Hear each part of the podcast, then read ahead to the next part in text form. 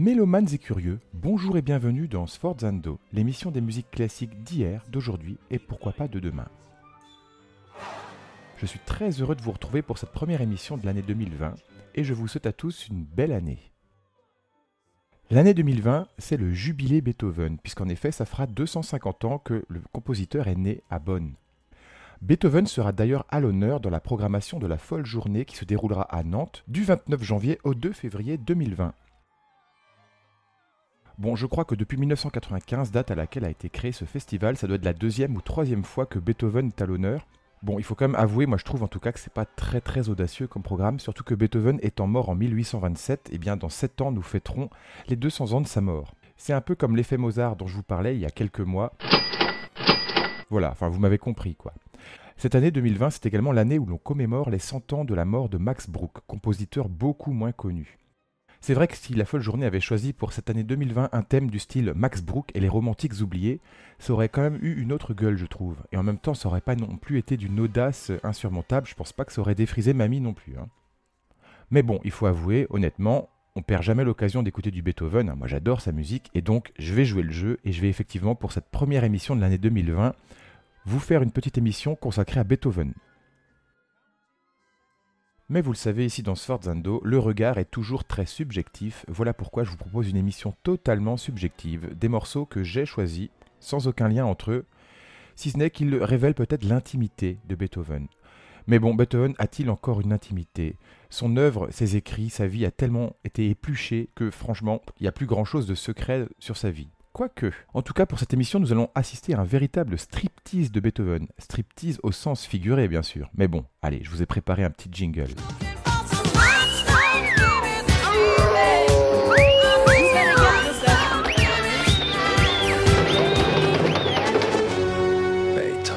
Beethoven. Nu. C'est parti.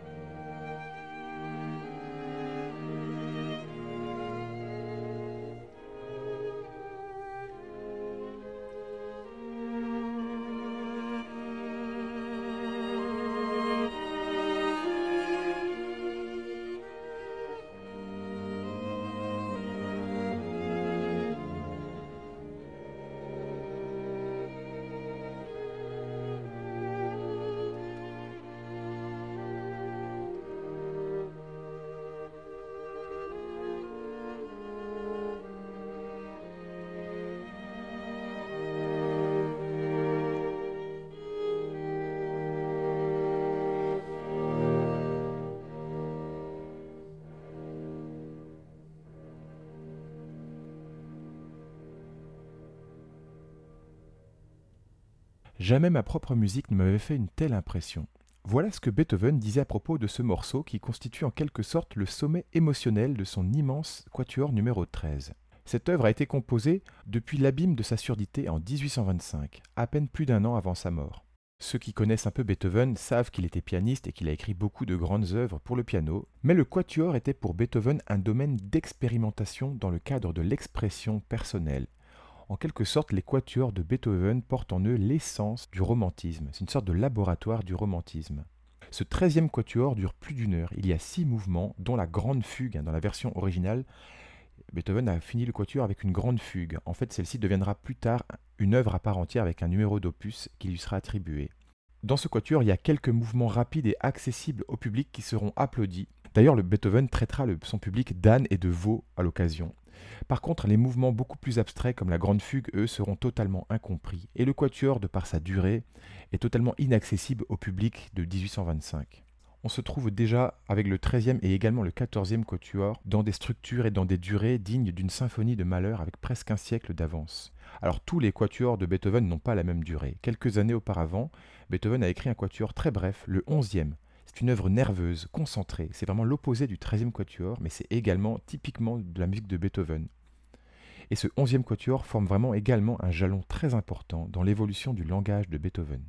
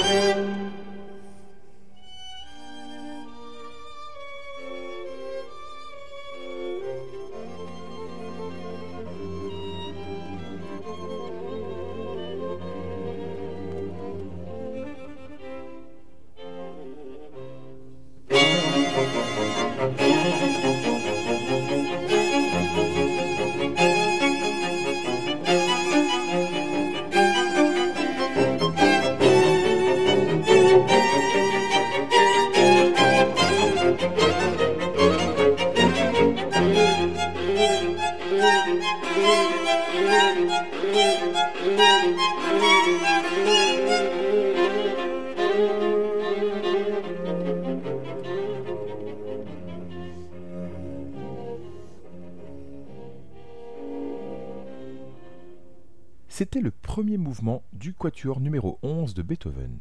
Aujourd'hui, si vous nous rejoignez, c'est Beethoven nu.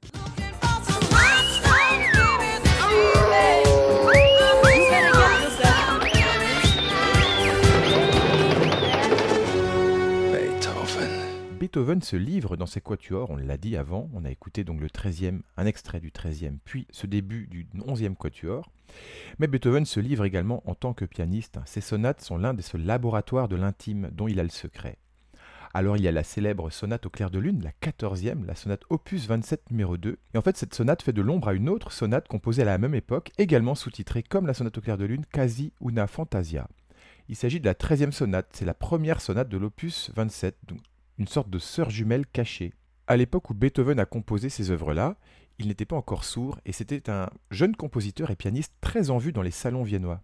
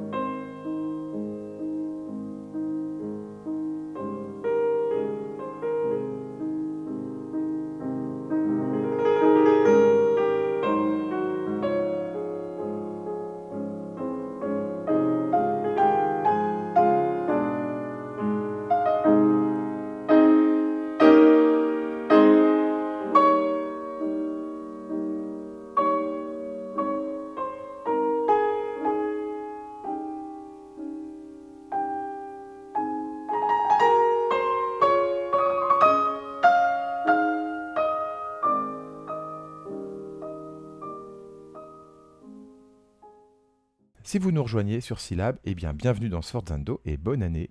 Aujourd'hui, pour notre première émission de l'année 2020, année du jubilé Beethoven, je vous propose un striptease de Beethoven.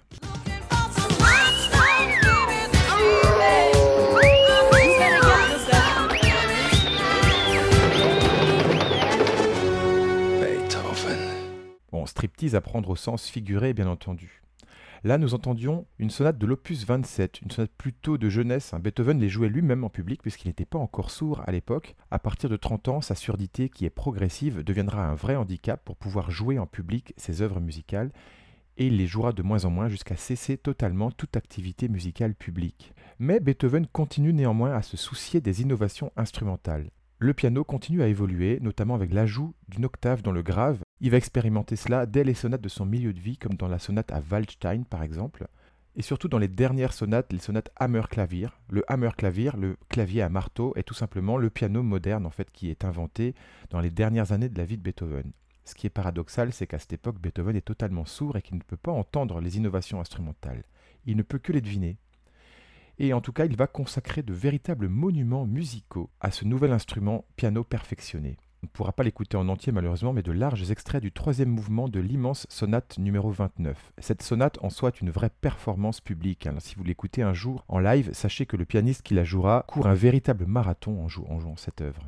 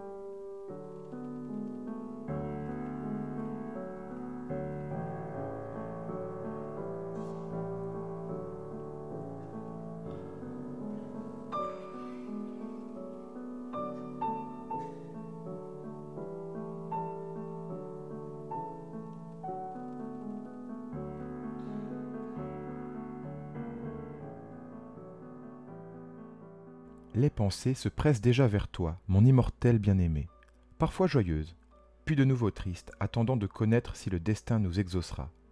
Vivre, je ne le peux qu'entièrement avec toi ou pas du tout. J'ai même décidé d'errer au loin jusqu'au jour où je pourrai voler dans tes bras et me dire dans ma patrie auprès de toi, dédiant mon âme entourée de toi au royaume des esprits.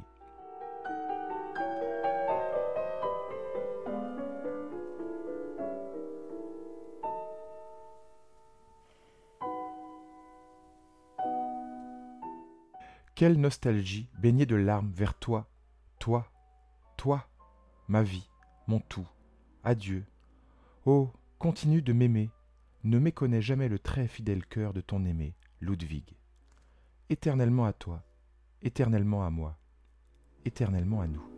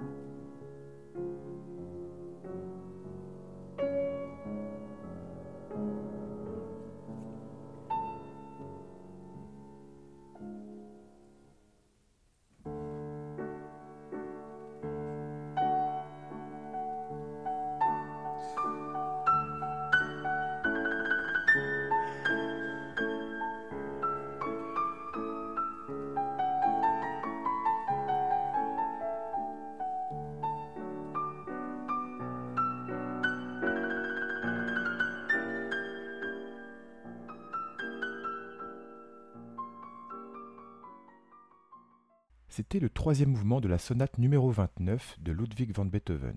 Ici, elle était interprétée par Sviatoslav Richter en live, ce qui est une vraie performance, hein, comme je le disais tout à l'heure juste avant qu'on écoute ce morceau.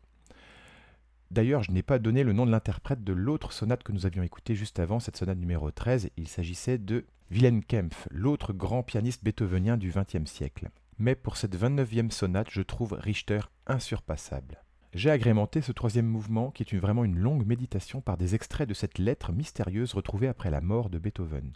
En effet, on n'a jamais su à qui Beethoven s'adressait lorsqu'il parlait de son immortel bien-aimé. Il semblerait qu'il ait connu une femme, cette femme il l'a aimée toute sa vie mais qu'il n'ait jamais pu mettre à exécution cet amour en quelque sorte. En lisant la lettre, on devine que l'amour est plutôt réciproque mais que finalement cette femme ne l'a pas choisi, sans doute une femme mariée. Plusieurs noms circulent, il y a eu de nombreuses enquêtes qui ont été faites, il y a même un film qui a été consacré à cela avec Gary Oldman dans le rôle de Beethoven. Ce film c'est Ludwig van Bee, Ce n'est pas le plus grand chef-d'œuvre de tous les temps, mais c'est un film qui mérite d'être vu, je trouve quand même. Il y a eu beaucoup de fiction, de téléfilms faits sur euh, Beethoven, et à chaque fois, c'est une femme différente qui tient le rôle de cette mystérieuse immortelle bien-aimée.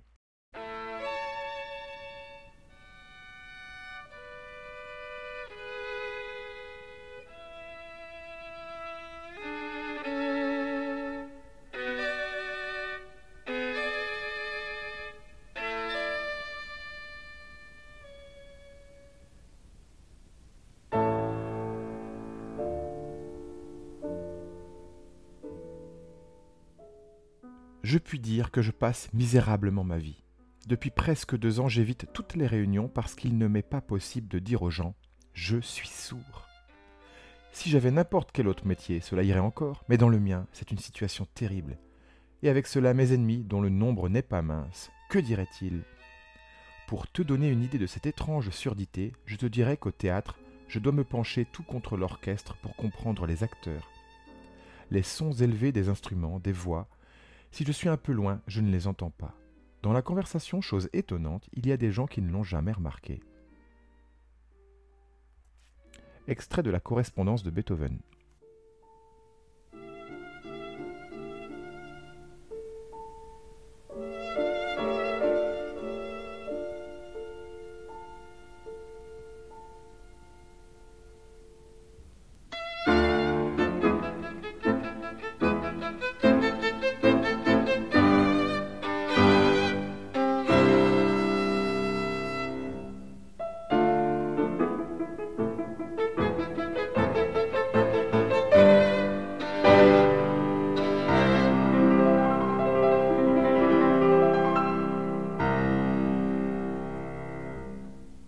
Bon,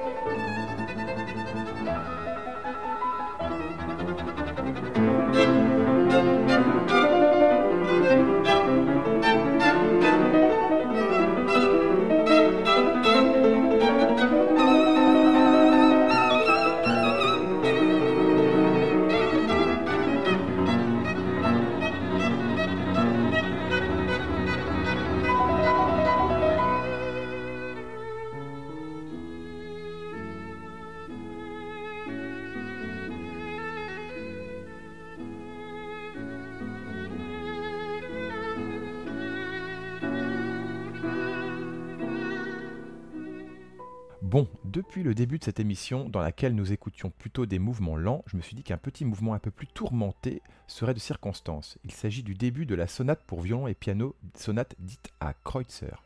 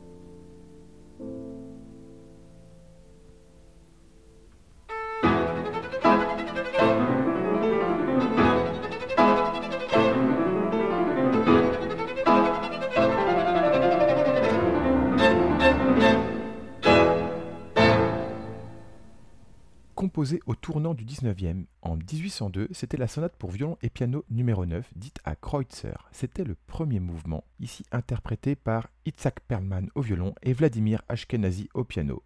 Duo que j'aime beaucoup, notamment dans ce registre. Mais poursuivons notre striptease beethovenien.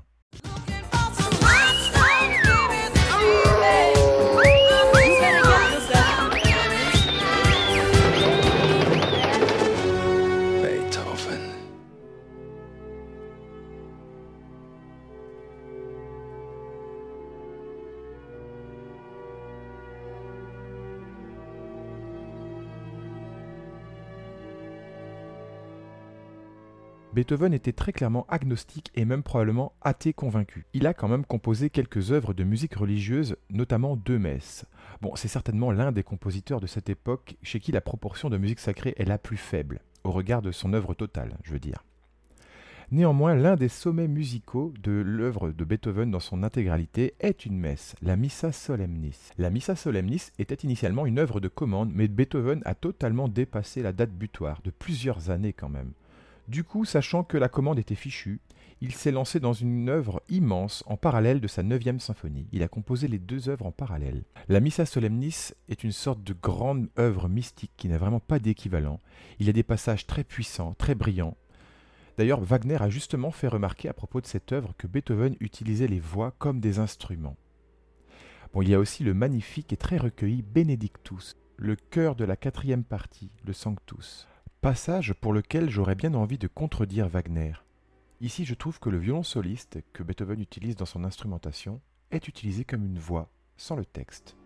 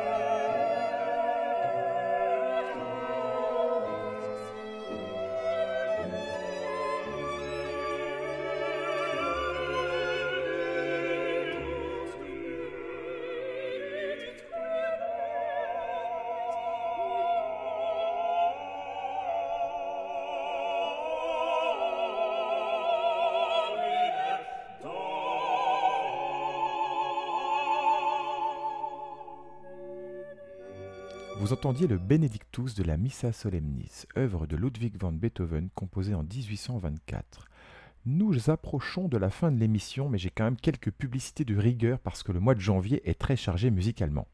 Alors on en parlait au début de l'émission, la folle journée de Nantes, pour ceux qui veulent se déplacer jusqu'à Nantes, c'est du 29 janvier au 2 février. Pour ceux qui veulent rester à Rennes, il y a également des choses. Alors je commence par les concerts du midi puisque le duo Virginie Constant au violoncelle et Dana Tchokarli au piano est en ce moment à Rennes pour nous jouer des œuvres nordiques du norvégien Edvard Grieg, du finlandais Jean Sibelius et du danois Carl Nielsen, le tout pour illustrer des contes d'Andersen. Pour les concerts des 11 et 12 janvier, c'est trop tard, mais si vous écoutez la première diffusion de l'émission, vous pouvez encore attraper les concerts de midi du lundi 13 et du mardi 14 janvier. Donc le concert commence à 12h30 et il y a un avant-concert à midi, comme toujours. C'est à l'espace international 7 quai Chateaubriand à Rennes. Et bon, il faut quand même que je vous parle du festival Autre Mesure, puisque c'est la sixième édition. Celle-ci se déroule du 22 au 26 janvier 2020. Euh, je vous ai mis le lien du festival dans la description de l'émission que vous pouvez euh, attraper sur le site www.c-lab.fr. Donc le festival Autre Mesure est un festival de musique contemporaine in situ, un festival qui va investir les lieux artistiques rennais. Donc c'est aussi l'occasion de faire un petit peu le point sur les différentes expositions que vous avez par exemple à la Criée, au Frac, au Champ Libre, etc. Le premier rendez-vous est le mercredi 22 janvier à 18h à l'Antipode MJC à Clenay. Dans ce cadre-là, les différents événements vous seront en fait présentés et en plus vous aurez une petite performance du percussionniste Will Guthrie. À partir du jeudi et jusqu'au dimanche, vous aurez de 1 à 2 événements par jour, donc c'est quand même très intéressant, au FRAC, à l'Opéra, au Champ Libre, à la Criée et à la Bibliothèque universitaire pour le jeudi midi. Précisons, et ce n'est pas négligeable, que tous ces événements, y compris celui qui se déroule au FRAC, seront gratuits. C'est donc l'occasion de faire à la fois plaisir à ses yeux et à ses oreilles, et le tout gratuitement, avec des spectacles de qualité. Donc pour terminer l'émission, aujourd'hui c'était le grand striptease de Beethoven. Eh bien finissons avec un peu de musique contemporaine en fait. Avec ce poème symphonique du compositeur français Guillaume Connaisson qui se propose de faire une sorte de portrait psychologique de Beethoven. Le titre de cette œuvre c'est Flammenschrift. Ça veut dire en allemand lettre de feu. Hein. Rien à voir avec la Flammenkuche, la fameuse pizza alsacienne. Alors cette œuvre est extraite du disque Pour sortir au jour, disque de Guillaume Connaisson. La semaine prochaine, donc, cette émission sera rediffusée. Puis ensuite, fin janvier, début février, nous consacrerons l'émission au compositeur Brook, Max Brook, qui est décédé voici tout juste 100 ans. Il est quasiment inconnu alors qu'il a composé une belle musique. Et puis ce sera aussi l'occasion de mettre sa musique en perspective dans la musique de son époque de manière plus générale. Donc je vous propose une série d'émissions. A priori, ce sera trois émissions pour vraiment ancrer la musique de ce compositeur parmi celles de ses contemporains, prédécesseurs, successeurs, etc auprès desquels eh bien, il n'a pas à pâlir en fait.